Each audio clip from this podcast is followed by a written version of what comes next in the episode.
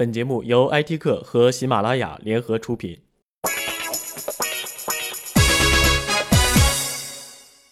对于电商平台来说，造节已经是一门生意，是一个进行所谓高大上营销的好机会。天猫创造了双十一，京东造了六幺八，乐视造了九幺九。在即将到来的双十一之前，上品网造了个轻奢购物狂欢节。颇有些要截胡双十一，先洗一遍钱包的节奏。从上品网此次宣传造势的方向，底气十足、无惧比价来看，无疑将竞争的矛头直接指向了三大电商平台：天猫、京东和唯品会。火药味之浓厚不言而喻，似乎一场电商价格战又要打响了。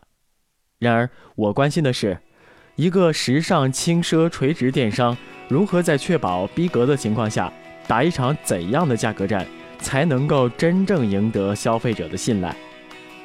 第一，打一场有价值的价格战。价格战往往给人简单粗暴的印象，但在零售竞争中，价格战几乎不可避免，而且所取得的营销效果也是立竿见影。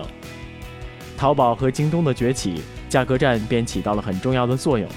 相比线下商家与平台，互联网短路了中间环节，具有天然的成本优势，因而让很多电商能够在价格战上多做文章。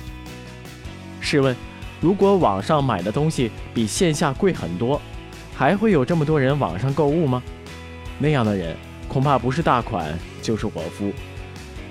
当然，也有很多商家不愿意进行价格战，但他们却不得不面对一个现实。任何市场充分竞争的行业，价格绝对是敏感因素，也是最能挑拨用户绩点的因素之一。如果不参与价格竞争，那就会连竞争的机会都没有了，直接就被淘汰了。既然要打，就要打一场有价值的价格战。同样的商品，同样的品质，让利越多的平台，一定能够更多获得消费者的青睐，这样才是真正让利于民。这正是此次商品会价格战想要达到的目标。第二，不是传统意义上的价格战。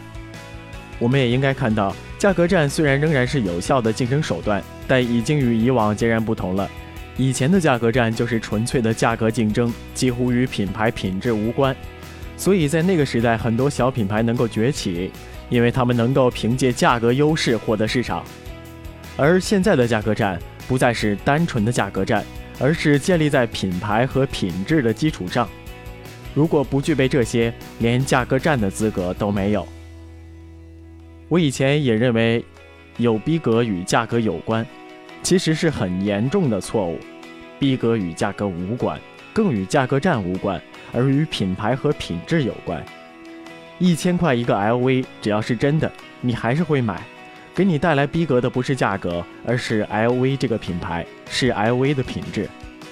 如果你是一个其他的小品牌，或者非常差的品质，花几百块钱都会觉得不值得。也就是说，现在的价格战是基于品牌和品质的价格战，这就不难理解。上品网两千一百万拍下郭碧婷的作品，在国内独家引进轻奢品牌 Topshop，这是其能够进行价格战的基础与根本。同样的商品，就是比其他平台更实惠，买贵了还能够承诺十倍差价，能以最合适的价格享有最高的逼格。消费者怎么会不喜欢呢？而事实上，很多商家还在一个误区里徘徊，认为逼格等于高价。当然，对于极少数高价完全不敏感的消费者而言，的确也可以如此。但面对一个大众市场，只要品牌和产品过硬，根本不用担心价格与逼格之间有多大的冲突。